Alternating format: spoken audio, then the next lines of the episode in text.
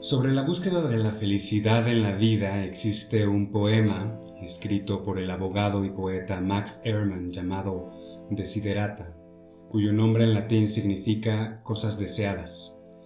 Preparando las 41 preguntas de hoy y teniendo en mente a mi invitado, recordé el siguiente verso. Sé cauto en tus negocios, pues el mundo está lleno de engaños, pero no dejes que esto te vuelva ciego para la virtud que existe hay muchas personas que se esfuerzan por alcanzar nobles ideales. La vida está llena de heroísmo. Mi invitado de hoy es un hombre al que lo preceden sus credenciales y recomendaciones.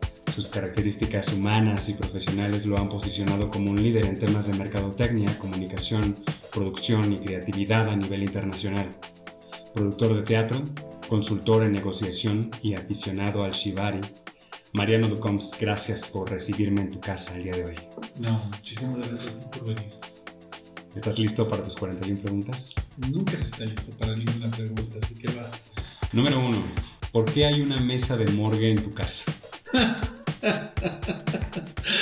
hay una mesa de morgue en mi casa porque vi una obra que se llamaba Morir o no morir, que dirigió Anton Araiza. Yo necesitaba una mesa se pudiera mover para otra producción la llamé, se la pedí prestada. Y cuando la regresaron, me gustó tanto que la hice bar. Era el bar de mi casa cuando tenía un departamento grandote. Y ahora la uso para otras cosas. No voy a preguntar qué cosas todavía. Okay. ¿Eres puntual? Intento ser muy puntual. ¿Con qué actor, director o compañía has trabajado más en los últimos años? Con César Enríquez como compañía. En realidad no es una compañía porque la formamos casi juntos. Y ahora con Rodrigo Banda. ¿En qué? Estoy coproduciendo El Donador de Almas, una cosa preciosa que es una, está basado en una historia de Nuevo Nervo. Es una belleza, una cosa bastante fuerte. Y estamos trabajando en una comedia que se llama Saltos, una cosa super light, creemos que ahora que regresemos vamos a necesitar reírnos. Reírnos más que el azote que traíamos. Entonces, esa comedia es una joya. El elenco es, es un deleite. 7. ¿Qué película no te cansas de ver? ¿Puedo decir dos o quieren ser una la que, las que quieras. Ok. No me canso de ver August Rush y no me canso de ver, por ejemplo, Azul Profundo, que es una de mis películas más. Inglés se llama The Big Blue Patricia Arquette y Jean Reno. Ok. Y es una cosa de buzos, de buzo libre, buceo libre. La voy a buscar esta última porque no me suena Es viejísima, es que tú, tú, ni habías, tú ni habías nacido, pero es visualmente es muy bonita y algo tenía importante en ese momento de la vida que, me hizo ¿Cuál es tu idea de felicidad perfecta? No joder a Los productores también son personas, dicen. Y casi siempre se nos olvida. Háblanos de tu trabajo, qué proyectos han visto a la luz gracias a ti o a otros productores que tú conozcas. Háblanos de la vida de los productores en México. Pues los productores son los seres anónimos de las obras de teatro. Cuando en realidad que hace que todo funcione es el productor. El que hace que los engranajes empiecen a rodar y se empiecen a juntar. Entonces, en la última palabra, vio es una obra argentina sobre violencia de género con Pablo Perroni, Víctor Martín, pues más de 40 producciones en 10 años. Los productores me llaman mucho la atención. Yo creo que, y me he dado cuenta, la mayor parte de las producciones, y no nada más de las producciones, pero también de los emprendimientos, no funcionan porque no sabemos administrar. Las personas no aprendimos a manejar equipos, a hablarle a la gente, a negociar. Y los productores me llaman la atención. ¿Me platicas un poquito del colegio de productores o cómo podemos formarnos los nuevos eh, artistas?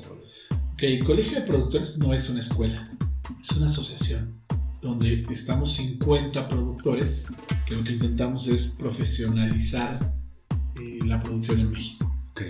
Entonces, trabajamos con temas como el impuesto sobre espectáculos públicos, usar contratos, o sea, muchos de los productores de México ni siquiera utilizan contratos para, para nada. Entonces, eh, es muy importante el trabajo que estamos haciendo porque hemos logrado llegar con la Secretaría de Cultura con peticiones muy formales. Estamos trabajando en un documento que se llama, en ese momento se llamaba 25 puntos para minimizar el impacto económico del COVID en la, cultura. Vamos a ver un titulazo de estos raros, pero pues hemos logrado tres o cuatro de esos puntos que la Secretaría de Economía, la Secretaría de Cultura, la Secretaría de Bienestar ya los hicieron. Incluso hemos logrado cosas como que empiezan a entender qué hace un productor.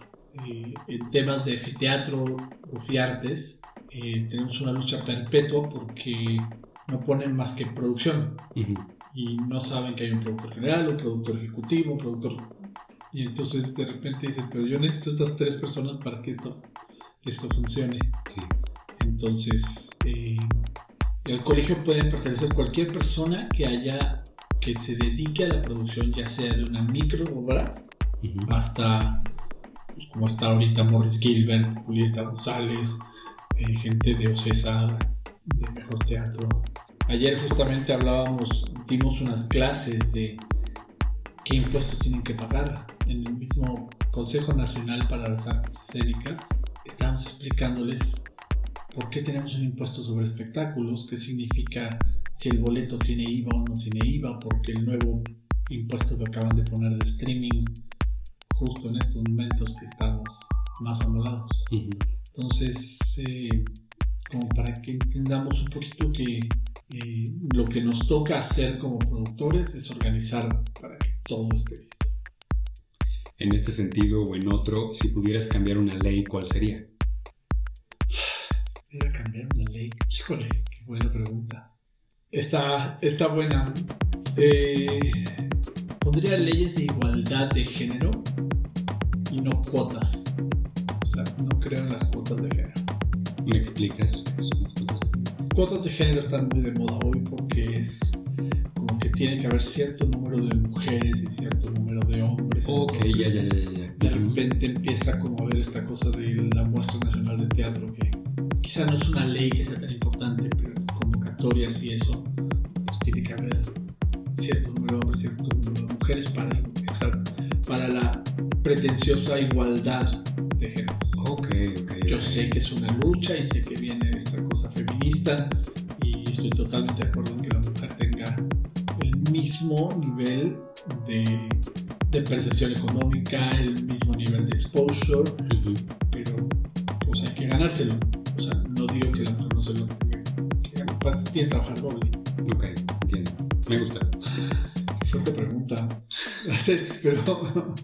Hablando de lugares y personas, ¿quién o qué es el secreto mejor guardado de la Ciudad de México?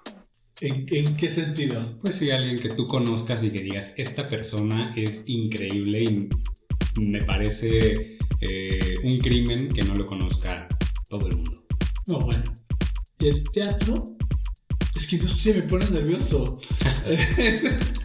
a ver, todos tienen que conocer a Jimena Santiel, que es productora de teatro. Y es una de las personas más claras que he conocido en mi vida. Honesta, las producciones son impecables, conoce todos los términos y todos los artículos de la ley para poder usarlos a su favor.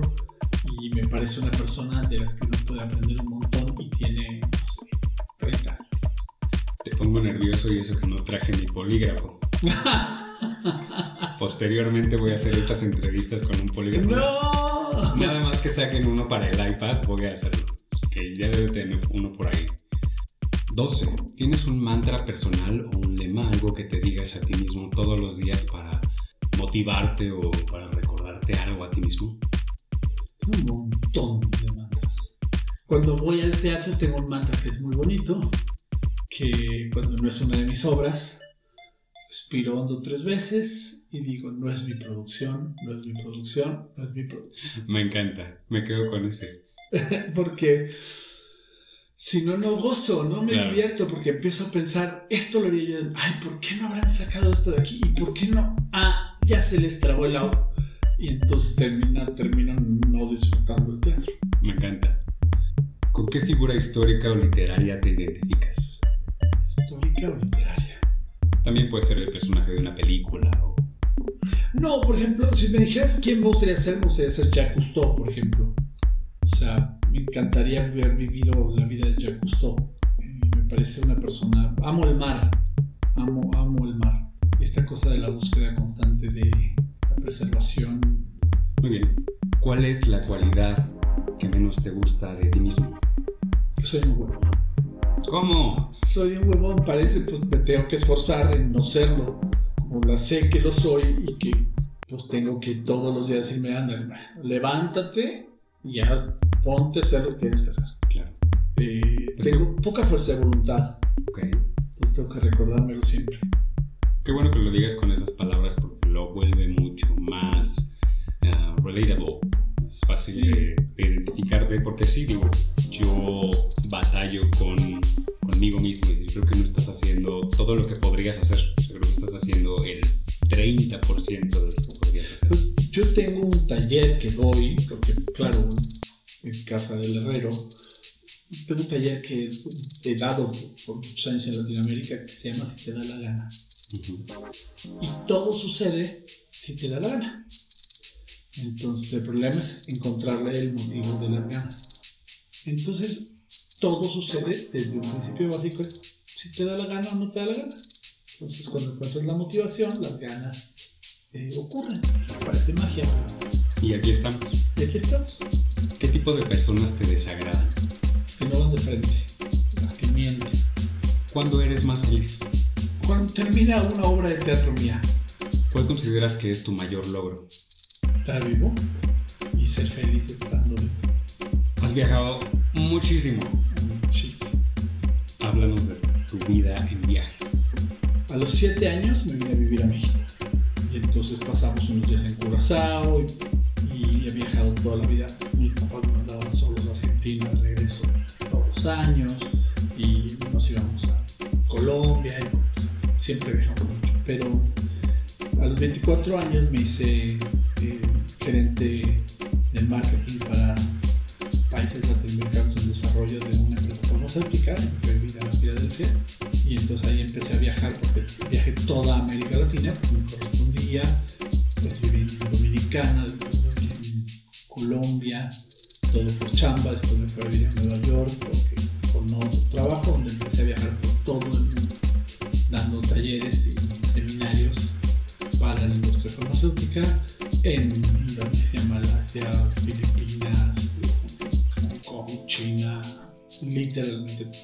todo. Viajando, lo que, lo que más loco me pasó es estar, venía yo en un, venía a dar una conferencia en Madrid y estaba regresando a México y me toca, evidentemente, las empresas pagan muy bien o pagaban eso muy bien, venía yo en primera clase y al lado mío se sienta Rigoberta Menchú. Ok. Así que ponerme borracho con Rigoberta Menchú fue una de las cosas más increíbles que me ha pasado en la vida. ¿Quién le habló a quién? Pues nos hablamos, yo, yo como que sentí un poco de pena de qué le voy a hablar a esta mujer que es todo, Premio Nobel. todo sí, o sea, eh, pero al final terminamos, después del segundo champán ya estábamos, no nos paró los hocico durante seis horas, siete horas que estuvimos, eh, fue muy bonito. ¿Cómo cultivas tu espíritu? Pues soy reikista, hago Healing. Este, el reiki lo que hace es, nosotros estamos basados, somos centros de energía, tenemos puntos de energía en el cuerpo. Y hay ciertos puntos que cuando se abren o se cierran mucho, desequilibran, tu- te ponen en, en un balance incorrecto, desbalancea tu vida y tu armonía. Y entonces lo que hace el Reiki es volver a alinear los chakras, cada uno de los chakras, para que puedas vivir en armonía. A veces tenemos el chakra muy conectado, un chakra corona que nos conecta con el universo y pues, vives volando. Y se te olvida que tienes que estar conectado a la tierra. Entonces, lo que, de lo que trata es poder vivir con un balance energético correcto. Tú te lees a ti mismo y lees a los demás. Escaneo. eh, hace mucho que doy sesiones de Reiki, pero conmigo todo el tiempo. 27. Lección de vida para mantener buenas relaciones con las personas. Ser honesto y ser constante. 28. ¿Entierro o cremación? Creo que preferiría cremación, pero me da exactamente lo mismo porque yo voy a estar muerto. 29. ¿Qué palabra o frase repites con demasiada frecuencia? La que más frecuentemente uso. La que más frecuentemente usas. Te quiero. Te quiero. Si tuvieras que salir de aquí corriendo y solo pudieras salvar una cosa, ¿qué te llevarías? Si tuviera que salir corriendo, lo primero que puedo sacar es el cuadro de mi padre o una escultura de mi madre. Alguna de las dos cosas que significan poco de tocar tierra. La mesa sería mi, opción Número uno. número uno. ¿Qué tal mis preguntas? Así como de, güey, hasta nervioso. Y mira que no me pongo nervioso en hablar. Encanta hablar. Quiero mi polígrafo. ¿Cuál fue la última noticia feliz que te dieron? Que te sacudió, que te... Pues que mi mamá salió del hospital. ¿Cómo te gustaría morir? Sin dolor. Platícanos sobre la ley de espacios culturales independientes. La ley de espacios, de espacios independientes, México tiene una cosa muy rara y es que no dan licencias para más teatros. Entonces, tú quieres abrir un teatro y no puedes. Tienes que abrir un centro cultural, tienes que abrir o sea, otras cosas que tienen otro tipo de tasas de, para, para, mm, impuestos y otras obligaciones, pero teatros ya no hay licencias para teatros en México, cosa que me parece. ¿Qué es lo que más te importa en este momento? sobrevivir. ¿Qué es el Shibari? ¿Cuándo empezaste a practicarlo? Y por favor cuéntanos todo acerca del conversatorio teórico y práctico sobre amarres, fetiches y otros placeres que tienes en agosto, porque si creías que iba a terminar esta entrevista sin tocar ese tema, estabas muy equivocado. El Shibari siempre ha sido muy controlador, por eso además bueno, eso, pues, sirve para la producción, pues. Y el Shibari es el sometimiento a través de cuerdas. No se llamaba Shibari antes, esto es una técnica que se usaba hace mucho tiempo presos en Japón. Entonces hay muchas vertientes, hay muchas, muchas líneas que te dicen que podías saber, por ejemplo, el delito que había cometido la persona de acuerdo al color de la cuerda que usaban, o que podías saber a quién le pertenecía ese, es- ese preso de acuerdo al nudo que se usara, pero eran elementos de tortura. Posteriormente, cuando se prohíbe la tortura en Japón, eh, se empiezan a descubrir que, claro, los riggers, los, dominantes, los que amarran, no tienen chamba y pues, después de muchos años de haber trabajado en eso, eh, comienzan a sentirse, pues ahora, ¿qué hago? A muchos de nosotros ahorita. ¿Qué voy a hacer? Entonces empieza a ver, encontrarse que se empiezan a usar con fines eróticos. Entonces hay un montón de grabados, hay un montón de fotografías de ya como una parte de sometimiento, pero er- erótico o sensual. ¿Y tú cuándo empezaste a practicar? Pues yo sin saberlo lo empecé a practicar hace 27 años. Y entonces el día siguiente fui y me compré mi primer libro de sadomasoquismo, que se llama Fuck the Roses, Send Me the Thorns, Ok, donde empecé a entender un poco. Dije, si esto es algo que me gusta, sí. como todo en mi vida, empiezo a aprender. Entonces fueron mis primeros acercamientos a prácticas no convencionales. Entonces entender que es un contrato donde viene el consenso, palabras clave, no es lo mismo un abuso a una sumisión o a una eh, disciplina. Entonces, eh, pues empecé todos los libros que me llegaban de sadomasoquismo,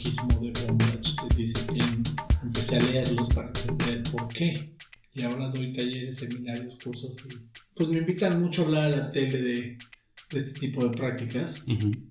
Y acerca del conversatorio que tienes en agosto, ¿de qué va? Pues explicar un poco de qué trata, de que esto es más, las prácticas no convencionales son mucho más comunes de lo que uno cree. Ujú. Y entonces, si yo tengo el conocimiento para hacer que además de eso sean sanas y no hayan tantos accidentes, pues ¿por qué no podría compartir cómo hacerlo sin lastimarse? Y lo hago únicamente porque me llamaron las reinas chulas, que yo me siento como en casa en el vicio, pues ha sido mi casa durante muchos años, he trabajado mucho allá. Entonces, es la primera vez que lo voy a hacer como público, porque las sesiones en privado tengo mucho tiempo haciéndolas. Yo uso Shibari como también como una expresión eh, de energía. Yo conecto con la persona a través de una cuerda. Entonces eh, pongo música, la música adecuada, que no, es, no siempre es la que yo quiero. O sea, parece como si fuera una práctica únicamente sexual, cuando en realidad es una práctica que puede ser terapéutica, es una práctica que puede ser artística. Mañana tengo una sesión de fotos que me llamaron para una persona que quiere tomarse unas fotos amarrado. Y es totalmente diferente eso a una sesión de Shibari que yo haría en mi casa. Lo que sí es que sí es, sí es como una mezcla de... No es una negociación, porque yo no puedo negociar lo que tú quieres. Ok. Yo tengo que respetar lo que tú quieres.